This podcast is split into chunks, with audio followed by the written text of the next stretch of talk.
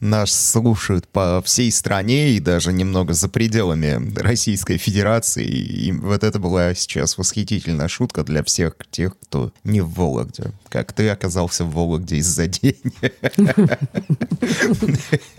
Ну, а для тех, кто в Вологде, они такие, типа, прикиньте, где-то еще хуже.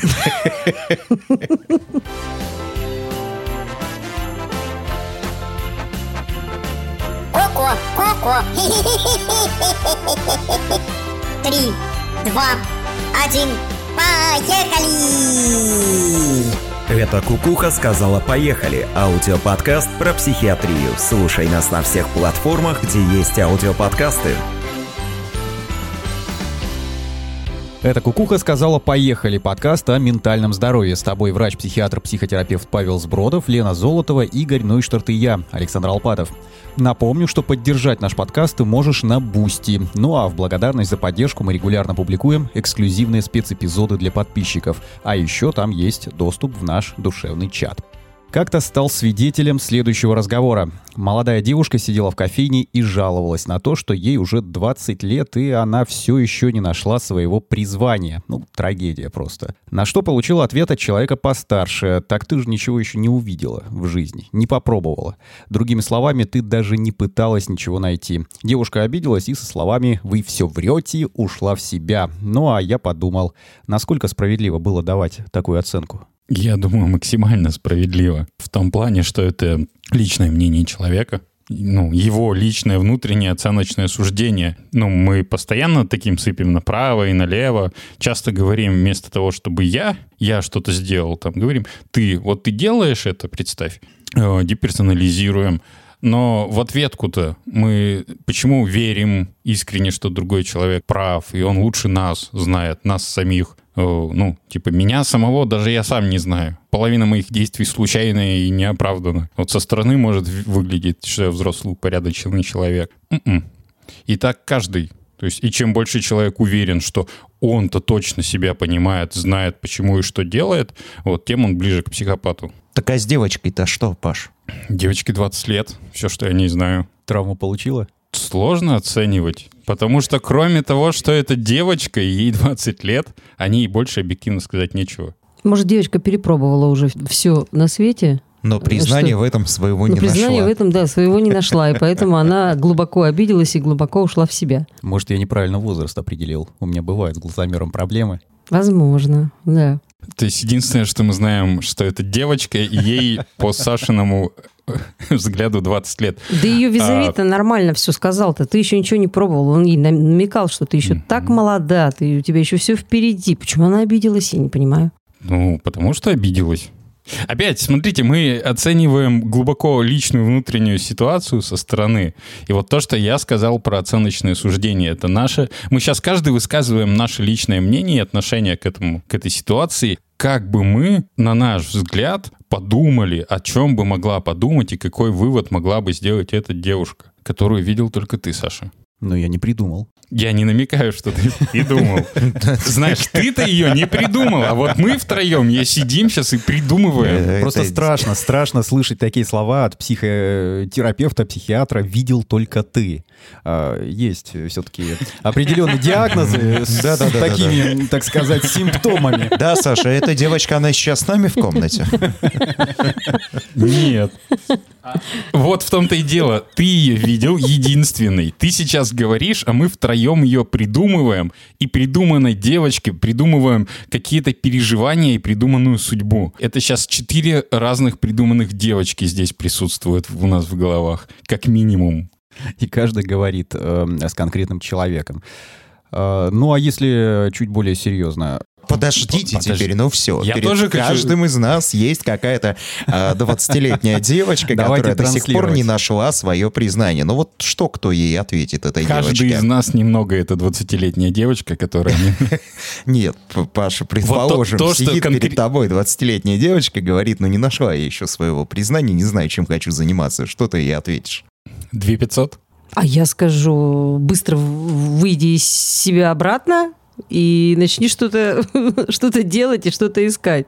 Так, только таким образом, методом э, тыка, если так можно выразиться, можно обнаружить, к чему ты все-таки склонен и э, в чем себя видишь. Саша, Я бы, наверное, спросил, что ты хочешь вообще найти. Ну, что ты понимаешь под этим самым призванием? Вот эта вот история про девочку, про наши отношения, про внутренний процесс прекрасно показывает те э, переживания, которые возникают у каждого отдельного человека, и реакция на них со стороны. М? Э, вопрос призвания, он глубоко-глубоко-глубоко личный. Это как смысл жизни. Типа, если он и есть, есть какая-то судьба, то нам она неведома.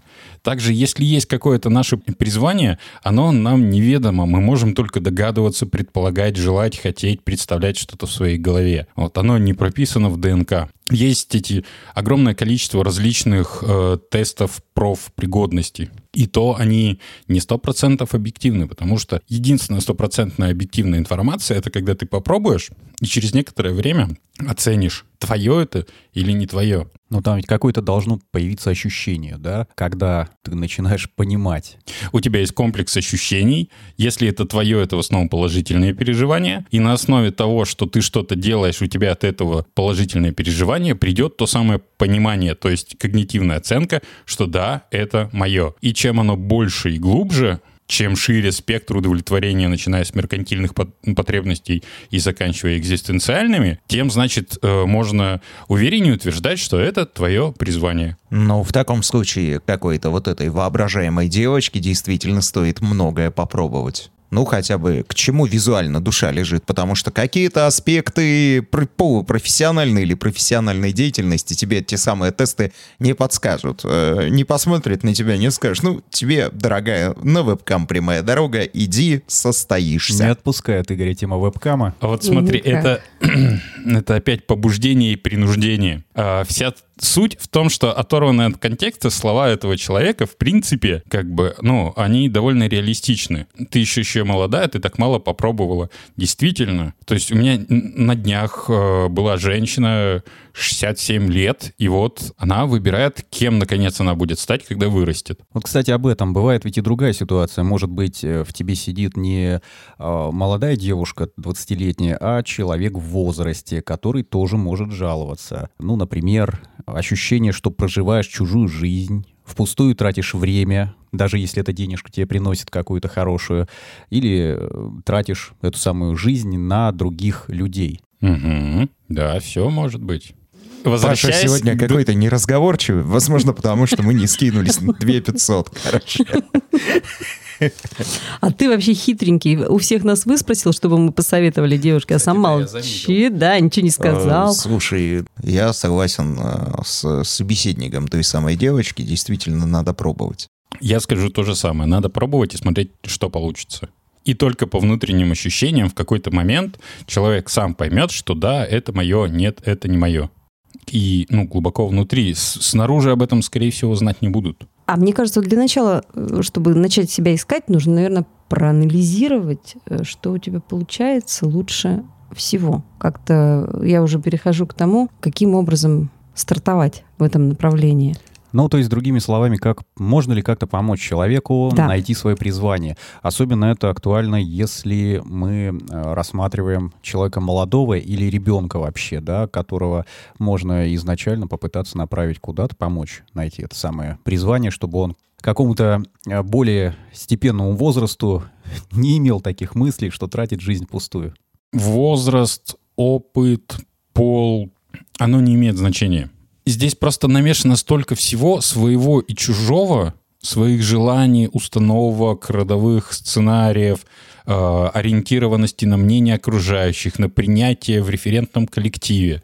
То есть, возможно, человек хочет быть причастным некой группе людей. То есть сам по себе он по своим качествам не, соответствует тому специалисту, там, э, врачу, политологу, рекламщику, э, грузчику на складе. В отрыве от э, ситуации это не его, у него нет, ну, то есть он хилый для физической работы, недостаточно умный, недостаточно самоотверженный э, или, ну, тупой ну, в плане именно конкретной специальности. То есть это физиологически не его. Но его мечта быть причастным к этой профессии и к этой подгруппе социума. И Но так- это и- касательно мечты. То есть смотри, допустим, какая-то девушка или какой-то парень, гуманитарий, хочет водить автомобиль. даже больше того, он хочет не водить автомобиль, а хочет, к примеру, быть автомехаником. Но он совершенно не разбирается ни в точных науках, ни в какой-либо технике, и у него это все дается с огромным трудом. Но он хочет.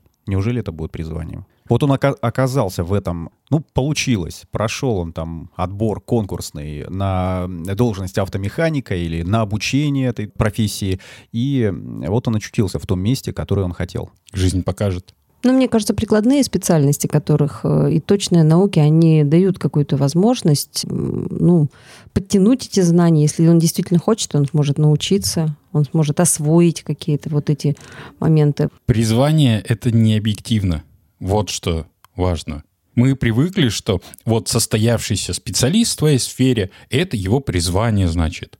Нет, это не одно и то же. Вот. Это можно транслировать снаружи, но это будет ложное убеждение. Ну, снаружи это выглядит как человек находится на своем месте. Да, возможно, это просто очень крут- круто адаптированный с детства человек, э, который научился учиться, и он будет хорошим специалистом в любой сфере, куда бы ни попал. Потому что он умеет учиться, развивать навыки, он в, в этом хорош. Не в специальности, а в том, что он хорошо адаптируется.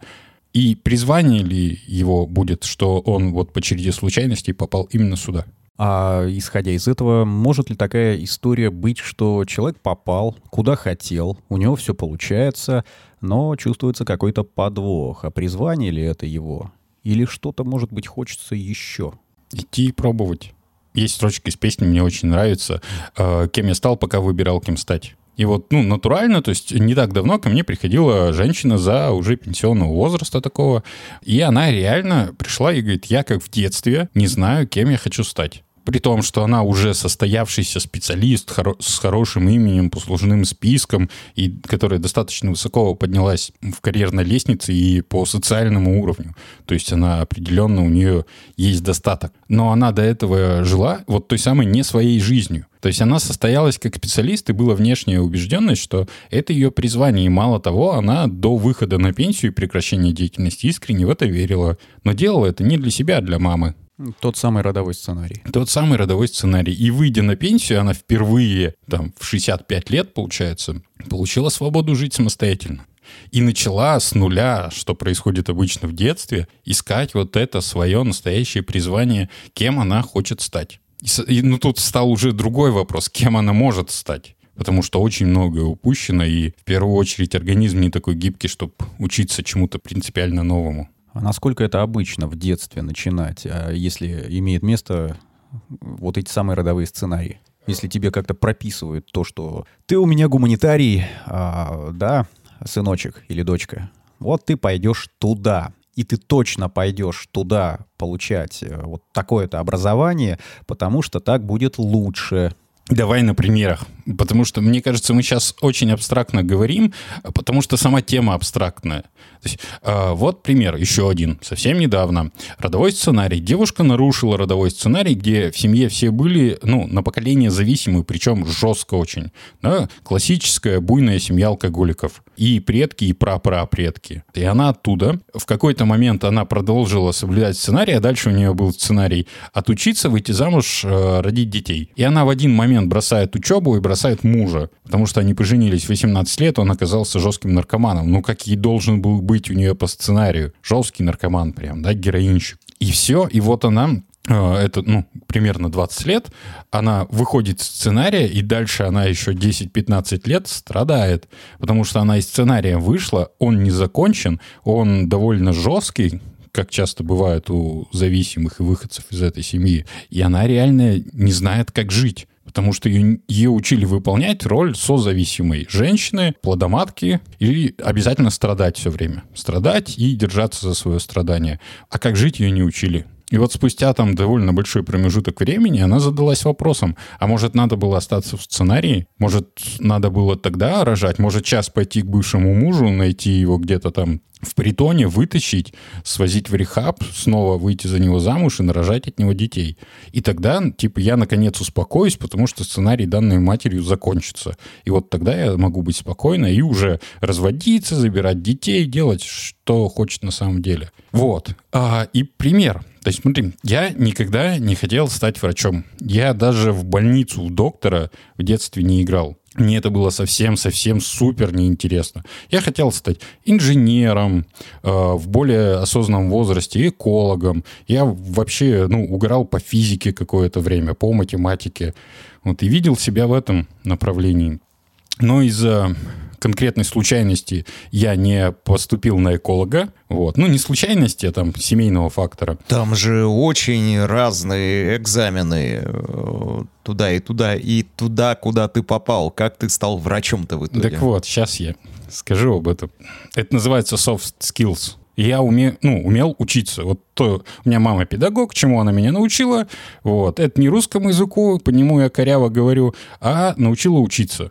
И, то есть я легко адаптировался в разных средах, и самое главное, в процесс учебы. То есть я принципиально уже понимал, чего хотят мне преподаватели, как работает система, и как с наименьшими затратами я могу достигнуть результата, что я там закончу школу, семестр, закончу университет, не напрягаясь.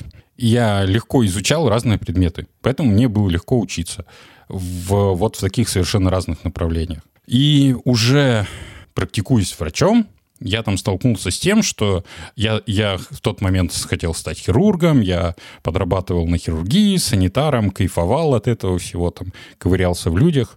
И понял, что мне гораздо эффективнее получается с людьми общаться, нежели в них ковыряться. И резать там и вязать узлы. Внезапно просто. Ну, это реально получалось легче. Потому что это, по сути дела, один из базовых вот этих soft skills. А, меня за это, это заинтересовало, я почитал психологические статьи, исследования, что вот это там психология, психотерапия. В тот же момент были знакомые в университете, пообщался с ними, начал проникать в психологию, но не хотел туда идти. Я хотел стать наркологом, чтобы зашивать деньги и работать на кафедре, заниматься наукой и получить степень. И стать уважаемым, короче, богатым человеком. Подшивать людей за деньги?